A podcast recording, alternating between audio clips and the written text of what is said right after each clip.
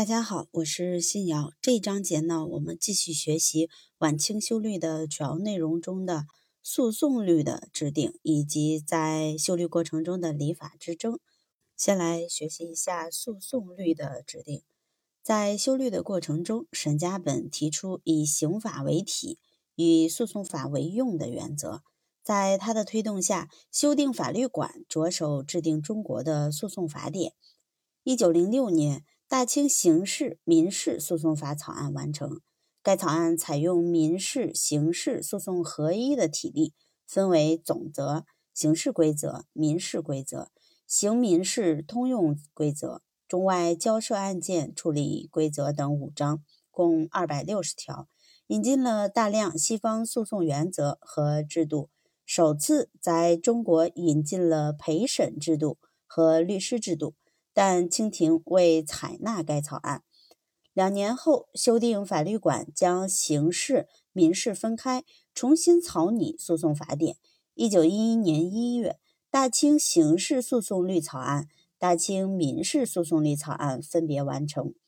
大清刑事诉讼律》草案是中国历史上第一部独立的刑事诉讼法，全编分为总则、第一审、上诉、再理。特别诉讼程序、裁判之执行等六部分，共五百一十五条，系统采用了近代资产阶级的公诉制度、辩护制度、审判公开、自由新政、干涉主义等原则。大清民事诉讼律草案是中国历史上第一部独立的民事诉讼法，全编分为审判衙门、当事人、通常诉讼程序、特别诉讼程序等四部分。共八百条，较多采用了西方各国通用的法院不干涉原则、辩论原则等。但是，两部草案均因辛亥革命的爆发、清廷统治的瓦解而未及实施。接下来，我们重点学习一下修律过程中的礼法之争。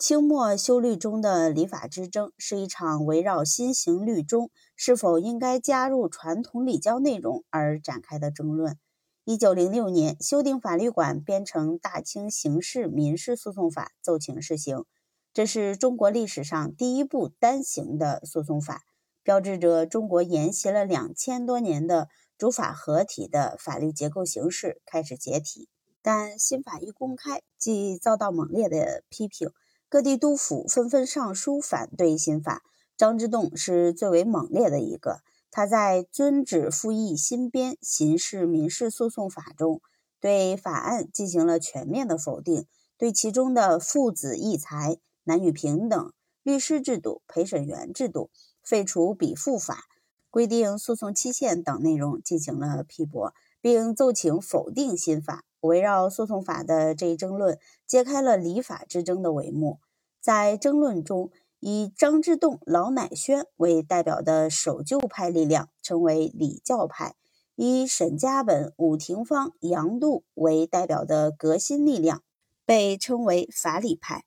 礼教派主要是由清朝统治集团中的守旧力量集结而成，在新律制定的过程中，力主维护礼制，坚持礼法不可分，坚决拥护以三纲五常为核心的传统礼制文化。反对有关纲常伦理各条款的大范围改动，法理派基本上是对西方的法律体制有所了解的留学生、社会上的立宪派和在一定程度上接受资产阶级法律思想的官僚组成。他们主张引进西方资产阶级的法律制度和原则，改进传统法律，具有一定的进步性。两派围绕新式法典的编定。内容和原则而产生的理论争执，主要集中在五个问题上：一是关于干名犯义条的存废问题；二是关于留存养亲是否应编入刑律；三是关于无夫奸及亲属相奸等问题；四是关于子孙违反教令是否为罪问题；五是关于子孙卑幼能否对尊长行使正当防卫权的问题。争论的焦点还是有关纲常明教的条款，应当采取什么样的宗旨指导立法？即应当采取传统的纲常明教，还是西方资产阶级的法理为立法宗旨？礼法之争最后以法理派的退让和妥协而告终。沈家本等修订的新刑律被迫一改再改，修律时最大限度地考虑了礼教在中国的广泛影响，必须在新律中得以体现。在大清新刑律后附暂行章程五条，规定了无夫妇女的通奸罪，对尊亲属有犯不得适用正当防卫，加重比幼对尊长。